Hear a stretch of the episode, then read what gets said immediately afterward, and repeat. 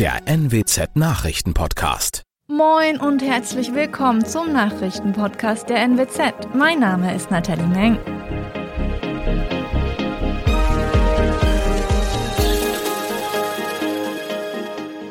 Und das sind unsere regionalen Nachrichten des Tages. Vermisste 32-Jährige aus Bremerhaven ist tot.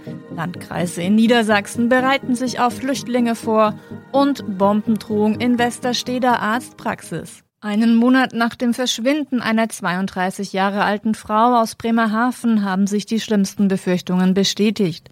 Die junge Frau ist tot. Ein Passant hatte am Dienstag am Weserdeich einen im Wasser liegenden Koffer entdeckt. Darin fand die Polizei nach eigenen Angaben zahlreiche Leichenteile der bis dahin vermissten Frau. Eine Polizeisprecherin sagte am Mittwoch, nach den vorliegenden Ergebnissen sei sicher, dass es sich bei der Toten um die vermisste Ekaterina Baumann handele. Polizei und Staatsanwaltschaft ermitteln wegen eines Tötungsdelikts. Als dringend tatverdächtig gilt der Ehemann der getöteten Frau. Zusammengeführte Beweise und Indizien hätten nach Auffinden der Leichenteile zum Erlass eines Haftbefehls geführt. Der Ehemann sitzt nun in Untersuchungshaft. Die Landkreise in Niedersachsen bereiten sich auf die Aufnahme von Kriegsflüchtlingen aus der Ukraine vor. Behörden und Hilfsorganisationen haben mit den Planungen begonnen, wo Menschen untergebracht werden können. Der Landkreis Oldenburg etwa stellte am Mittwoch eine Notunterkunft für rund 150 Menschen in Hude vor. Auch im Landkreis Aurich haben die ersten Flüchtlinge aus der Ukraine eine Unterkunft erhalten, teilte ein Kreissprecher mit. Seit Dienstagnachmittag sei in der ehemaligen Küstenfunkstelle Utlandshörn Platz für 40 geflüchtete Personen. Zeitnah soll es Platz für 120 Menschen geben. Dort soll außerdem die zentrale Anlaufstelle zur Erstaufnahme eingerichtet werden. Seit Beginn des Krieges in der Ukraine sind bis Mittwochvormittag nach Angaben des Innenministeriums rund 100 Menschen aus der Ukraine in der Landesaufnahmebehörde in Niedersachsen angekommen. Die Zahl der insgesamt in Niedersachsen angekommenen Flüchtlinge aus der Ukraine dürfte höher liegen, weil Menschen auch bei Verwandten oder Freunden unterkommen. Wie viele Menschen insgesamt aus der Ukraine nach Deutschland kommen werden, ist unklar. In einer Arztpraxis in Westerstede hat es am Mittwochvormittag eine Bombendrohung gegeben. Ein Mann hatte die Praxis angerufen und angekündigt, es werde dort alles in die Luft fliegen. Die Polizei räumte das Gebäude, in dem sich auch mehrere Wohnungen befinden. Auch Nachbargebäude wurden evakuiert. Mehrere Streifenwagen und Zivilfahrzeuge der Polizei wurden im Einsatzbereich zusammengezogen, um Zufahrten abzusperren. Zeitgleich suchten Diensthundeführer die Praxisräume mit ihren Hunden nach Spuren von Sprengstoffen ab. Laut Polizeieinsatzleiter wurde jedoch kein Sprengsatz gefunden. Am späten Vormittag wurde der Einsatz deswegen beendet und die Menschen, die sich teilweise während des Einsatzes hinter den Absperrungen aufgehalten hatten, konnten in ihre Wohnungen und Arbeitsstätten zurückkehren. Das waren unsere Nachrichten aus der Region. Weitere aktuelle News aus dem Nordwesten und zum Krieg in der Ukraine finden Sie auf NWZ Online. Und Aktuelles aus Deutschland und der Welt hören Sie jetzt von unseren Kolleginnen und Kollegen aus Berlin. Vielen Dank und einen schönen guten Morgen. Mein Name ist Nicole Markwald. Das sind heute unsere Themen aus Deutschland und der Welt. Die russischen Angriffe auf die Ukraine dauern an. Bundespräsident Steinmeier appelliert an Putin, den Krieg zu beenden. Und die EU-Innenminister beraten zur Aufnahme von Flüchtlingen aus der Ukraine. Seit einer Woche herrscht Krieg in der Ukraine und ein Ende ist im Moment nicht in Sicht. Erste Friedensverhandlungen zwischen Russland und der Ukraine hatten Anfang der Woche zu keinem greifbaren Ergebnis geführt. Heute soll es erneut ein Treffen geben. Unser Kollege Andreas Stein befindet sich in der Ukraine. Er ist im Westen des Landes auf dem Land und bislang sind dort kaum Auswirkungen des Krieges mit Russland zu spüren. Aber natürlich werden auch dort die Ereignisse gebannt verfolgt. Andreas, was hörst du aus anderen Regionen und Städten? In Lviv soll die Situation äh, schwerer sein, also da viele der Leute, die aus, aus Kiew weggegangen sind oder geflohen sind, äh, als erste Station eben äh, die, die westliche Metropole genommen haben. Und dann ist äh, die, die Stadt dann schon etwas auch belastet, weil ziemlich viele Menschen jetzt einfach da sind, die Unterkunft suchen, Essen brauchen und dann eben auch weiter wollen, teilweise eben in die Europäische Union nach Polen, was jetzt äh, ziemlich nah ist. Was weißt du über die Situation in der Ostukraine? In der Ostukraine äh, ist die Situation komplett anders aus, da eben vor allem dort gekämpft wird. Dort kämpfen Menschen wirklich auch um ihr Überleben.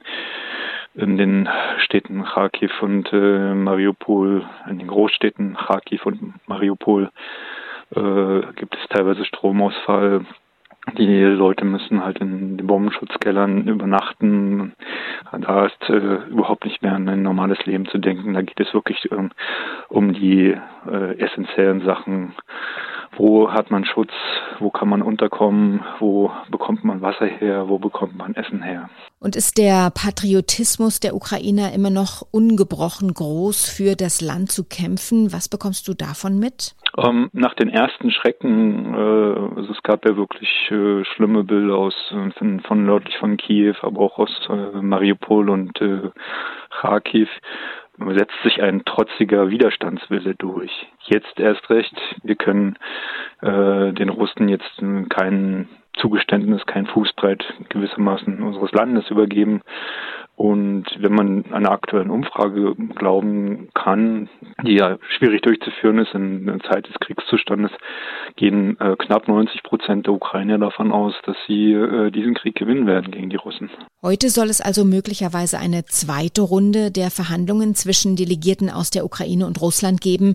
Mit welchen Forderungen gehen die Beteiligten rein in diese Gespräche? Also allen, nach dem, was wir wissen, äh, beharren beide Seiten erstmal auf ihren Maximalforderungen weiter. Das heißt, die Russen wollen äh, eine Gebietsabtretung von Seiten der Ukraine, den neutralen Status und, äh, wie sie es nennen, Entmilitarisierung und Entnazifizierung. Auf ukrainischer Seite äh, kommt das natürlich überhaupt nicht in Frage. Also aus der jetzigen Situation ist heraus ist Moskau nicht in der Lage, irgendwelche Ultimaten zu stellen. Was heißt das ganz konkret? Äh, das heißt, von ukrainischer Seite ist die Hauptforderung die Einstellung des Feuers, ein Waffenstillstand, damit äh, das Sterben aufhört. Und danach kann man weiter schauen, wie man äh, aufeinander zugeht. Die Frage eines neutralen Statuses ist dabei nicht, nicht gänzlich ausgeschlossen von Kiewer Seite. Aber ausgeschlossen werden äh, Gebietsabtretungen. Es gibt auf der ganzen Welt sehr viel Solidarität mit den Menschen in der Ukraine. Bekommen die das auch mit? Ähm, es wird wahrgenommen, auf jeden Fall. Es ist auch ein wichtiges Unterstützungssignal. Nur denken die Leute hier, dass ähm, es mehr braucht. Ja. Es muss, der Krieg muss beendet werden und vor allen Dingen, was sie äh, wollen, ist, dass die Armee besser unterstützt wird. Das heißt, äh, Waffenlieferungen, Flugzeuge und aber auch Freiwillige, die kämpfen wollen auf der Seite, auf Seiten der ukrainischen Armee gegen die russische Armee. Ich habe es gerade schon erwähnt, auch heute wollen sich Unterhändler Russlands und der Ukraine treffen. Beide Seiten bestätigten diese bevorstehenden Gespräche. Vor den möglichen Verhandlungen forderte das ukrainische Außenministerium Russland zu einer Feuerpause in den östlichen Regionen Kharkiv und Sumi auf, um Zivilisten in Sicherheit bringen zu können. Trotzdem gehen die russischen Angriffe auf ukrainische Städte weiter. Auch Bundespräsident Frank-Walter Steinmeier hat in eindringlichen Worten ein Ende des Krieges gefordert. Es gebe keine Rechtfertigung für diesen Krieg, sagte er am Rande einer Friedensandacht in der Frauenkirche in Dresden. David Riemer. Niemand, auch ein russischer Präsident nicht, kann vor der Geschichte rechtfertigen, was in der Ukraine geschieht, dass Hunderttausende auf der Flucht sind, dass unschuldige Menschen sterben und dass ein Land zerstört wird. Deshalb Steinmeiers eindringlicher Appell an den russischen Präsidenten, beenden Sie diesen Krieg jetzt. Es gehöre kein Mut dazu, ein kleineres Nachbarland zu überfallen, aber es gehöre Mut dazu, diesen Krieg zu beenden, so der Bundespräsident. Russland unter Präsident Putin hat die Ukraine in der vergangenen Woche angegriffen. Seitdem gab es viel Leid, Zerstörung und auch Tote. Seit Beginn der russischen Invasion vor genau einer Woche sind bereits eine Million Menschen aus dem angegriffenen Land geflohen. Heute beraten die EU-Innenminister darüber, wie viele Flüchtlinge aus der Ukraine die einzelnen Mitgliedstaaten aufnehmen können. Außerdem wird es darum gehen, welchen Status die Geflüchteten haben sollen. Sarah Geiserde in Brüssel, die EU-Kommission hat vorgeschlagen, zum ersten Mal EU-Regeln für den Fall eines massenhaften Zustroms von Vertriebenen in Kraft zu setzen. Was würde das genau bedeuten? Die normalen Asylverfahren in der EU, die sind oft langwierig.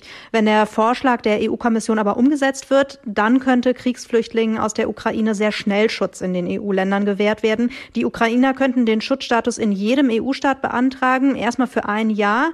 Äh, der Schutz könnte dann aber nochmal um insgesamt zwei Jahre verlängert werden. Und den Schutzsuchenden würden dann auch Mindeststandards garantiert, wie zum Beispiel eine Arbeitserlaubnis und der Zugang zu Sozialhilfe. Bundesinnenministerin Faeser und ihre EU-Kollegen sollen heute über den Vorschlag der EU-Kommission entscheiden. Bisher gab es immer Streit in der EU, wenn es um Flüchtlinge ging.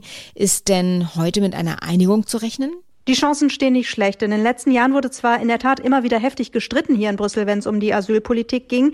Was die Situation jetzt angeht, hält die EU aber ganz gut zusammen und es sieht wohl nach einer breiten Unterstützung für den Kommissionsvorschlag aus. Polen ist zum Beispiel eines der Länder, das sich bisher immer besonders gegen die Aufnahme von Flüchtlingen gewehrt hat. Im Fall der Menschen, die aus dem Nachbarland Ukraine gerade Schutz suchen, ist die Solidarität aber groß. Seit Kriegsbeginn sind da nach Regierungsangaben rund 500.000 Flüchtlinge schon angekommen und die werden sowohl von der Bevölkerung als auch von den Behörden mit offenen Armen empfangen. Panzer rollen über die Straßen, Raketen schlagen ein, Menschen verstecken sich in U-Bahnhöfen. Die Bilder vom Krieg in der Ukraine sind überall und werden auch von Kindern gesehen. Doch wie erklären Eltern ihnen die aktuelle Lage? Darin geht es heute in unserem Tipp des Tages. Wir haben den Kinder- und Jugendpsychiater Michael Schulte-Markwort von der Medical School Hamburg um Antworten gebeten. Herr Schulte-Markwort, wie erkläre ich denn meinem Kind den Krieg in der Ukraine? Zunächst mal wird es immer darum gehen, zwischen Dramatisierung und Bagatellisierung eine gute Mitte zu finden und sachlich aufzuklären, kindgerecht zu erklären, dass es einen Despoten gibt, äh, einen Präsidenten Putin, der beschlossen hat, die Weltordnung zu verändern und sich äh, mindestens ein Land sozusagen gewaltsam zu bemächtigen. Das kann man ganz sachlich erklären. Und dann muss man abwarten, welche Fragen das Kind stellt und ob es sich weitere Sorgen macht oder nicht. Und dann muss man darüber sprechen. Soll ich das Kind über das Geschehen besser abschirmen, um es zu schützen? Es macht wenig Sinn, Kinder abzuschirmen von der Welt, es sei denn, es sind noch sehr kleine Kinder, Kindergartenkinder, die sich für dieses Thema naturgemäß noch nicht besonders interessieren, aber auch die schnappen was auf und dann ist es immer wichtig, Kindern die Welt zu erklären, auch wenn sie bedrohlich ist. Was kann ich denn meinem Kind zumuten und in welchem Alter? Im Prinzip kann man in jedem Alter auch über ein Ereignis wie Krieg sprechen. Ich würde aber immer sagen, so spätestens ab der Einschulung, also ab dem sechsten Lebensjahr, kriegen Kinder das sowieso alles mit. Sollte ich aktiv auf das Kind zugehen und darüber sprechen oder soll das aus einer Situation heraus geschehen? Also in der Regel ist es so, dass Eltern, die darauf warten, dass ihr Kind ihnen eine Frage stellt oder dass das Thema irgendwie deutlich wird, die äh, sorgen eher dafür, dass die Kinder nicht fragen, weil Kinder spüren, wenn Eltern besorgt sind und sie spüren auch, dass sie ihren Eltern mit zusätzlichen Fragen keine zusätzlichen Sorgen machen wollen. Von daher finde ich das aktive auf die Kinder zugehen immer besser, zumal das Thema ja wirklich äh, komplett präsent ist. Wie gehe ich mit meinen eigenen Ängsten denn im Gespräch mit dem Kind um? Eher kaschieren? Man wird nicht verhindern können, dass elterliche Sorgen und Ängste sich auch auf die Kinder übertragen, aber Eltern sind natürlich in der Pflicht, ihre Angst sozusagen da zu trösten und da zu verändern und zu modellieren, wo es hingehört, nämlich auf der Erwachsenenebene.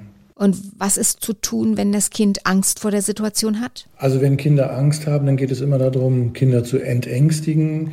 Äh, das darf aber nicht äh, einfach nur in den Satz münden, du brauchst keine Angst zu haben, sondern ich würde immer so einen Satz vorschlagen, du kannst dir sicher sein, dass wir alles daran setzen werden, dass es nicht schlimm wird und dass es nicht bis zu uns reicht.